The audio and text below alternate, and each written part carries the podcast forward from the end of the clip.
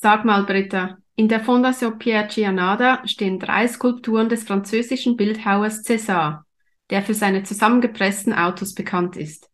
Wusstest du schon vor deinem Besuch, dass César auch andere Skulpturen erschaffen hat? Nein, ich hatte ihn tatsächlich nur als Autozusammenpresser im Kopf. Dabei stehen ja die Daumen von César auf der ganzen Welt.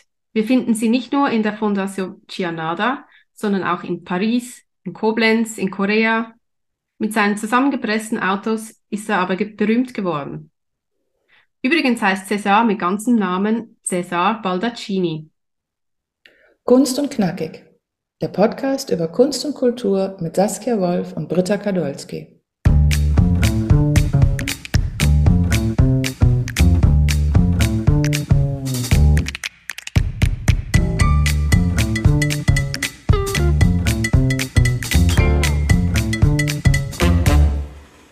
Herzlich willkommen, liebe Zuhörerinnen und Zuhörer. Heute nehmen wir euch mit in verschiedene Welten. In die Welt der Antike, in die Welt der frühen Automobile und in die Welt der Skulpturen. Genauer gesagt, in die Welt der Fondation Pierre Janada in der Schweiz. Dort befindet sich nämlich das Who is der modernen Bildhauerei. Und wer von all diesen Sachen noch nicht genug hat, kann sich auch noch Modelle von Leonardo da Vinci anschauen oder ein Konzert mit Cecilia Bartoli anhören. Ein echter Juwel dieser Ort. Kommt mit uns auf eine Reise durch die Zeit. Die Entstehungsgeschichte ist äh, verknüpft mit einem tragischen Ereignis und einem Zufallsfund. Und zwar plant Leonard Gianada im Jahr 1973 ein Hochhaus auf dem jetzigen Gelände zu erbauen und hat auch schon einen Namen für das Hochhaus. Es sollte Belvedere-Turm heißen. Doch der Kanton Wallis verlangt vor dem Start der Bauarbeiten, dass archäologische Ausgrabungen stattfinden und zwar wegen der gallorömischen Vergangenheit der Stadt Martigny. Just kommt dann im Jahr 1976 ein keltischer Tempel zum Vorschein mhm. und Leonard möchte den Tempel unbedingt erhalten und sucht nach Lösungen, wie das machbar ist mit dem Hochhaus aber gleichzeitig ereignet sich ein tragischer Unfall in seiner Familie. Und zwar kommt sein Bruder Pierre bei einem Flugzeugabsturz ums Leben. Und äh, das ist natürlich ein großer Schicksalsschlag für die Familie. Und Leonard beschließt daraufhin, das Hochhaus in eine Stiftung umzuwandeln und beziehungsweise dann am Schluss in ein Museum, um, um an seinen Bruder zu erinnern. Und also äh, recht abenteuerlustig war der ja ewig auch. Äh, genau, genau. Als, also beide sind, glaube ich, relativ früh ja schon durch die Welt gezogen in äh, ferne Länder, als es noch gar nicht so üblich war. Also man muss vielleicht sagen, wie alt ist, ne? genau. wie alt ist Leonard Janada heute? Ich glaube, er ist im Moment 88, 88 im Moment. 88, ja. ja. Also sie sind wirklich ja durch die Welt gereist und geflogen und gemacht. Also beide sehr abenteuerlustig, haben schon viel gesehen und viel erlebt zusammen. Auf jeden Fall. Ja, und eigentlich dann auch schon zwei Jahre später, also im Jahr 1978, wird die Fondation eingeweiht und das geht dann recht schnell. Und heute ist es vereint eigentlich vier Elemente. Also wir haben einerseits den Skulpturenpark, da kommen wir noch drauf zu sprechen. Dann haben wir aber auch die Dauerausstellung mit diesen gallorömischen Ausstellungsobjekten. Dann haben wir Konzerte, die regelmäßig stattfinden und wir haben noch Sonderausstellungen. Also es ist ein Riesenpaket, das wir betrachten können und wir beide waren ja dort und es ging dir auch so. Wir waren, glaube ich, beide sicher mindestens drei Stunden dort beschäftigt. Ja. Also ja. es war Wahnsinn. Es ist wirklich so eine skurrile Sammlungszusammenstellung. Ich glaube, weil der auch äh, so unglaublich viele verschiedene Interessen hatten. Also es gibt wirklich äh, Ausstellungen, äh, der Malerei auch äh, ganz bekannte, ganz, ganz, ganz bekannte Maler, die dann, äh, die dann da so eine Art äh, Retrospektive bekommen, ja. Und dann eben die ganzen archäologischen Funde. Und dann gibt es ja auch sogar noch diese Dauerausstellung zu Leonardo da Vinci. Da kann ich dann, nachher erzähle ich da auch nochmal was zu. Und die Autos. Und die Automobile noch. Also es ist wirklich so, es ist wie so ein Universalmuseum eigentlich. Und das in diesem eher relativ kleinen Ort am Fuße der Alpen in der Schweiz und es ist gar nicht so über die Grenzen hinaus bekannt. Also es war fast Zufall, dass wir drauf gekommen sind, als wir in der Nähe mal Urlaub gemacht haben und dann ähm, dahin gegangen sind. Und man kann wirklich eigentlich den ganzen Tag dort verbringen und so viele unterschiedliche äh, Sachen sehen. Ja, nicht, ähm, also die, vielleicht noch kurz zur Stadt Martigny, eben die, du hast ja gesagt, die befindet sich im Unterwallis und sie hatte den Namen vor der römischen Eroberung Octodurus mhm. und erhält dann eigentlich durch Kaiser Claudius den Namen Forum Claudii Valentium. Mhm. Ähm, und wie der Name sagt, war dort ein Forum, aber äh, die Stadt hatte auch eine römische Basilika, diverse gallorömische Tempel, wie eben diesen keltischen Tempel, den wir dann, der später äh, ausgegraben wird. Dann aber auch, sie hatte sogar Thermenanlagen und ein Amphitheater, das wir heute noch besichtigen können. Also, ja, also die Stadt das war eigentlich schon relativ groß. Ja, ja, ja, genau. Es war früher schon äh, sehr, sehr groß. Äh, toll ist, dass die Stadt sich bemüht hat, so viel ähm, zu erhalten. Und das Amphitheater ist äh, so außerhalb des Skulpturenparks oder außerhalb dieser ganzen, dieses Geländes von der Fondation Janada. Kann man aber auch auf jeden Fall noch besuchen, wenn man noch genügend Energie hat, nachdem man viele Stunden halt äh, in diesem Universalmuseum verbracht hat und in diesem Skulpturenpark. Ja, und eigentlich viele der Ausgrabungsobjekte befinden sich ja dann in, in der Fondation heute, also mhm. in, im erst, in der ersten Ebene, also gleich wenn man reinkommt, mhm. kann man eigentlich all diese Objekte, die rund um die Fondation und in der Stadt gefunden wurden, kann man die betrachten. Ich weiß nicht, wie es dir ging, aber mich hat vor allem der Stierkopf beeindruckt. Also mhm. das, der hat mich wahnsinnig fasziniert. Der ist so lebensecht gemacht. Ja, den Stierkopf fand ich auch ganz toll. Das stimmt, das hat mich auch äh, wirklich beeindruckt. Aber ich war viel mehr beeindruckt von den Skulpturen draußen noch im Park, weil das so mein, mein Febel ist.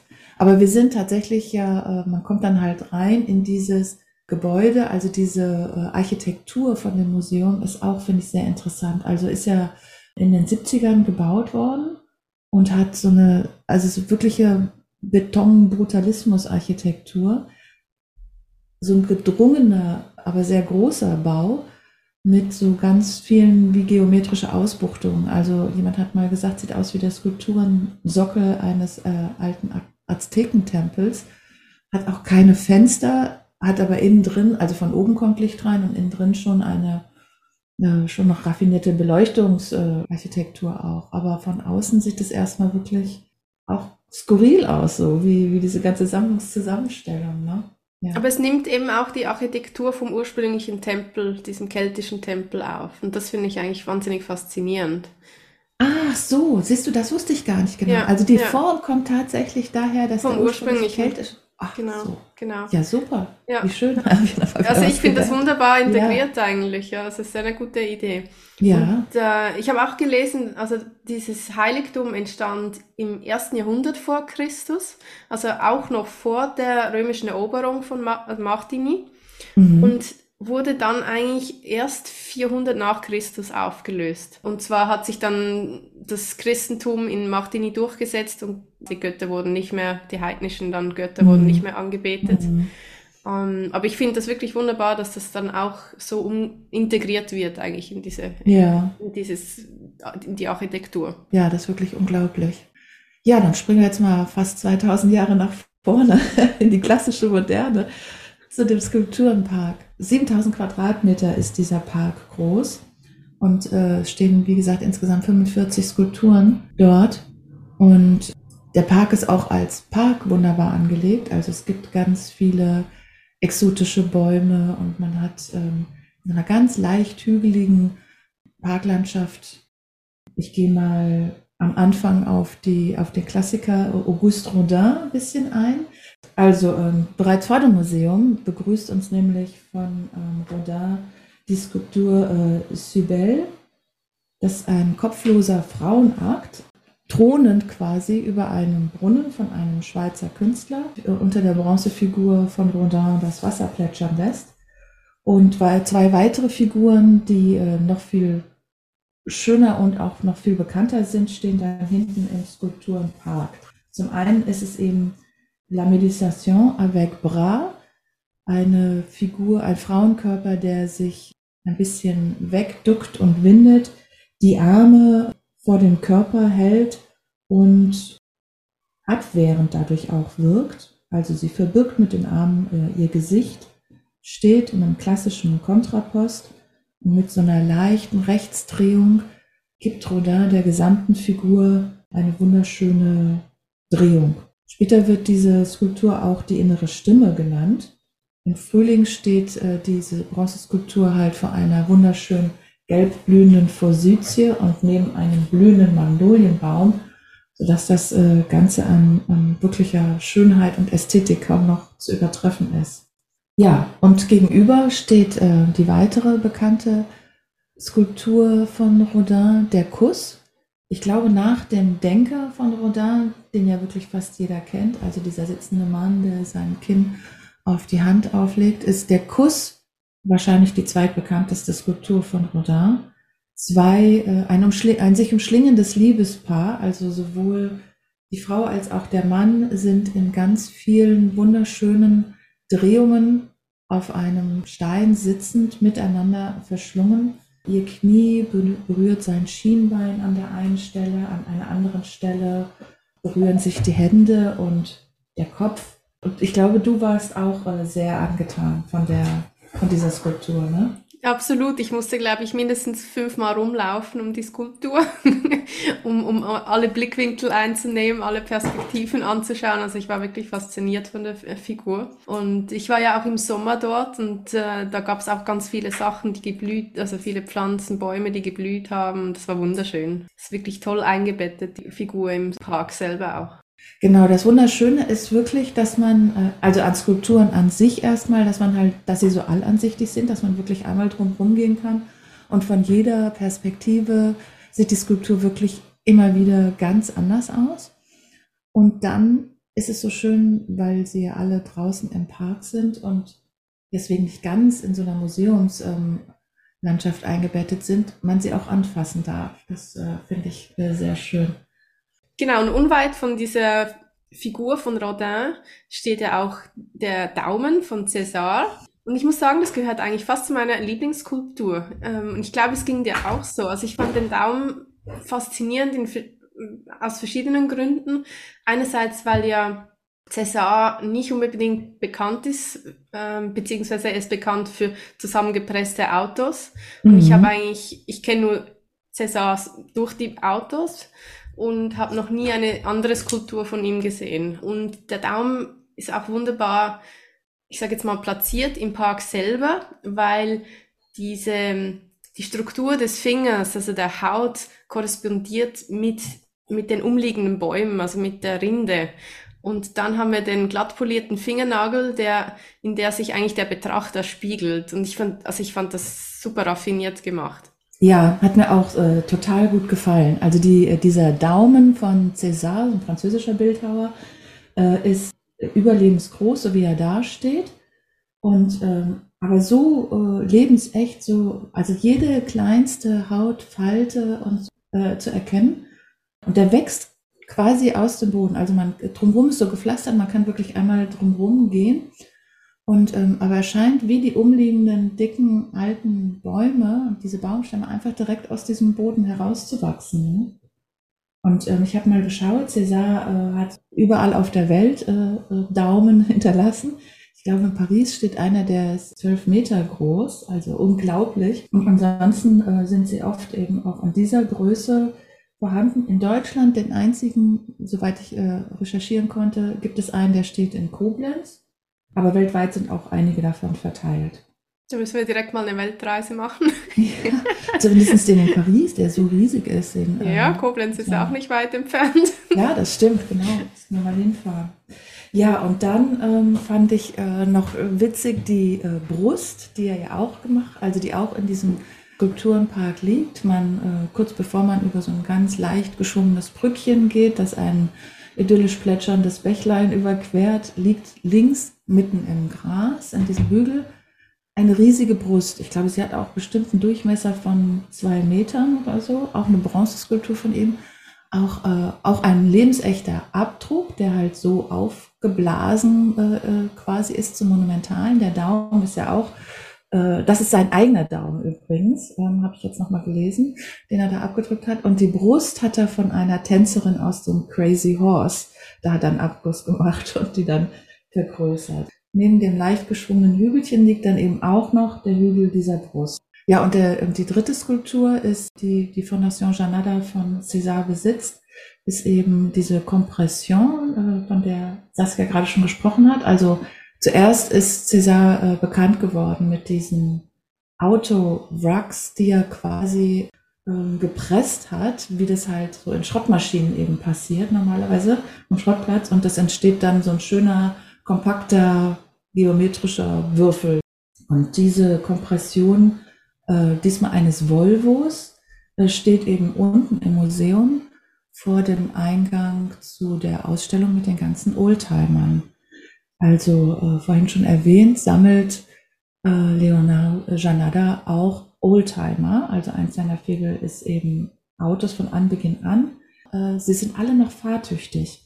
Und, und also das heißt, mit jedem dieser Autos ist er auch schon mal gefahren. Ja, und in sehr gutem Zustand. Also in sehr gutem Zustand, ja. wunderbar gepflegt. Und die Anfängerautos haben, ich weiß nicht, 5, 6, 7 PS manche noch kutschenähnlich, ähm, namhafte Firmen wie natürlich auch Mercedes-Benz, der ja auch mit bei den ersten Autos dabei war. Ja, und es sind bestimmt 40 bis 50 äh, Automobile, die da unten stehen. Eingeleitet eben am Eingang von diesem Kompress äh, komprimierten Volvo, diese Skulptur von César. Ja, also man sieht ja wirklich, dass einzelne sind eine Mischung zwischen Kutsche und Auto. Also noch, noch, noch nicht also nicht mehr Kutsche, aber auch noch nicht Auto, wie wir es, also natürlich nicht, wie wir es heute kennen. Mhm. Und, und ähm, eben auch so die Rückspiegel gibt's ja, existieren ja praktisch gar nicht zu dieser Zeit. Und, mhm. und auch der ganze Motor äh, ist ja ganz anders eingebaut. Also es war, ich fand das wahnsinnig faszinierend. Am meisten hat mich allerdings wirklich diese skurrile Mischung daran fasziniert, dass man, nachdem man wir haben die äh, Automobilausstellung als letztes gesehen und haben dann gedacht, boah, und das jetzt auch noch, nachdem wir eben so viele andere Sachen dort gesehen haben, die, die Malerei oben draußen, die Skulpturen, ähm, Leonardo da Vinci und diese archäologischen Funde. Also wir waren völlig erstaunt, dass jetzt nochmal wieder so ein ganz anderes Sammlungsthema aufgemacht wird mit diesen alten Automobilen. Ja, apropos Leonardo, da war ich ja nicht, aber du warst dort. Ja, möchtest genau. Du, war, möchtest du gleich drauf eingehen? Ja, da bin ich genau. nämlich jetzt gespannt. Es gibt ähm, neben äh, oder gegenüber auf der anderen Seite des Parks, gegenüber vom Museum, noch ein weiteres äh, recht großes Gebäude und da drin haben sie ausgestellt Sachen von Leonardo da Vinci. Also sie haben ganz viele Zeichnungen und Skizzen von ihm gesammelt, über 100 Facsimiles von diesen äh, Modellen, die Leonardo da Vinci, der ja eigentlich als Universalgenie gilt, gezeichnet hat und ähm, erfunden hat. Und dann haben sie sich die Mühe äh, gemacht, auch äh, Modelle zu finden, die, die sie ausgestellt haben, von eben einigen dieser Erfindungen, die Leonardo da Vinci damals gemacht hat. Also es ist zum Beispiel äh, diese Drehbrücke, die er erfunden hat, ähm, nachgebaut worden. Ein Fahrrad von ihm, ist nachgebaut worden. Dann hat Leonardo ja auch ein Fluggerät ähm, erfunden oder skizziert und das haben die auch dort nachgebaut. Also es ist äh, wirklich toll, dass man an diesen anschaulichen Modellkonstruktionen nochmal so viel mehr in diese Welt von Leonardo da Vinci auch eintauchen kann. Mich hat es sehr daran interessiert, äh, daran erinnert, wie das in äh, Frankreich in Amboise, äh, da an der Loire aussah. Dort hat Leonardo da Vinci ja seine, die letzten, seine letzten drei Lebensjahre verbracht. Das Schloss ist auch ein Museum geworden und der Park beherbergt auch einige Modelle, die nachgebaut wurden von Leonardo da Vinci. Also zurück von Leonardo da Vinci kommt man an einem ganz äh, wunderschönen Café vorbei, in dem warst du ja auch. Es äh, riecht lecker nach ganz frisch gebackenen Kuchen. Man kann eine kurze Rast machen in dem Park. Ähm, auf die verschiedenen äh, Vegetationen nochmal schauen. Vielleicht eine andere Skulptur, äh, Henry Moore hat mir auch unheimlich gut gefallen, der Klassiker der Bronzeskulpturen. Eine große liegende von ihm steht oder liegt im Park, scheint ganz versonnen äh, auf, dies, auf den Museumsbau zu gucken und ist äh, Henry Moore typisch eben mit diesen Durchbrüchen versehen ein bisschen schon das Figürliche verlassend und ins Abstrakte gehen, ist es eine ganz, ganz typische Bildhauerarbeit für Henry Moore. Und weil es so eine wunderschöne glatte bronzene Oberfläche hat äh, und ich auch wie fast alle das direkt anfassen möchte, habe das dann auch getan. Das geht da ja ganz gut. die Skulpturen sind sowieso Wind und Wetter ausgesetzt und dann darf man auch mal kurz über die glatte Oberfläche fahren. Ich finde, ich erinnere mich noch an ein schönes Foto äh, im Zusammenhang unserer Vorbesprechung von dir, Saskia, als du auf der Bank gesessen hast. Ja, genau. Du saßt neben der Skulptur von George Siegel, ne? Mhm, genau, ja. Das war wirklich, also ich finde, der ganze Park lädt so zur Interaktion ein. Mhm. Ähm, also da gibt es so einen kleinen See und mhm. dies, auf, bei diesem See, also Teich würde ich jetzt mehr sagen, ja.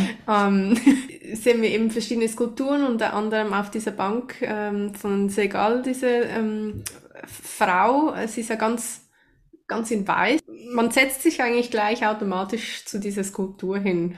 Genau, sie ist ja auch lebensgroß. Also das genau. heißt, von weit, wenn es nicht ganz in weiß wäre, würde man auf jeden Fall denken, ah, eine Museumsbesucherin sitzt auf der Bank und ruht sich kurz aus, indem sie auf den, aufs Wasser blickt. Das war da nicht. ja, genau, das war da nämlich eigentlich du. Ja, es ist wirklich äh, total äh, wunderschön und idyllisch. Und von da aus kann man auch sehr gut diese sehr große Skulptur von Niki de Saint-Phal sehen. Die hat ja die äh, Badenden auch in der Nähe des Teichs äh, aufgestellt. Zwei große äh, voluminöse, bunte, farbige Nanas, die äh, miteinander zu tanzen scheinen ähm, und auch von weitem aus verschiedensten Richtungen im Park schon zu sehen sind. Ich finde eben auch, wie du schon gesagt hast, diese Verbindung zur Natur finde ich wunderschön. Meiner Meinung nach sollte man wirklich einplanen, zu jeder Jahreszeit in die Fondation zu gehen. Absolut. Also eben, wie du, wie du, gesagt hast, im Frühling diese Magnolienbäume, sehr wunderschön, zusammen mit, mit der äh, Figur von äh, Rodin. Und ich war im Sommer dort und da waren dann die Vegetation natürlich ganz anders. Mhm. Aber es ist ja auch jeder Baum angeschrieben. Also wenn du, wenn du jetzt wie wir zwei interessiert bist an den Skulpturen und an der Natur, ist es eine mhm. wunderbare Gelegenheit ja, ich glaube wirklich, wie du sagst, zu jeder Jahreszeit, es ist toll. Im Frühling blüht so viel, im Sommer blüht so viel, im Herbst. Die haben ganz viele verschiedene Ahornbaumsorten. Also das muss dann ein gelb-rot flammendes ähm, Farblichtermeer auch sein. Und ich glaube auch im Winter, ich kenne es nur von Fotos jetzt, hat es eine ganz besondere äh, Stimmung, wenn überall ein bisschen Schnee drauf liegt, auf den Bäumen, auf den Skulpturen, auf den Wegen ähm, wirkt das wirklich auch alles wie verzaubert. Also auch dann unglaublich idyllisch aus und auch dann kann man ähm, Skulpturen und das ganze Museum bewundern. Und ich finde es ja faszinierend, also eben, wir haben gesagt Leonardo, ich glaube, äh, Leon, Leonard, sehr gut. Ja. Also Leonard ist ja heute um die 88, wenn ich mich richtig erinnere. Und er begrüßt ja auch immer noch seine Gäste persönlich bei, bei einem Konzert. Also es finden regelmäßig Konzerte statt. Und er ist befreundet mit äh, Cecilia Bartoli. Und deshalb kann man ja auch eigentlich ein wirklich erstklassiges Konzert dort genießen. Ja, absolut. Also ich meine, Kunst und Kultur at its best sind dort vereint. Ja, ein Besuch ist absolut empfehlenswert. Liebe Zuhörerinnen und Zuhörer, das war's schon wieder für heute. Wir hoffen, die Folge hat euch gefallen. Seid ihr neugierig geworden und möchtet ihr die Fondation besuchen? Alle Angaben dazu in den Show Notes.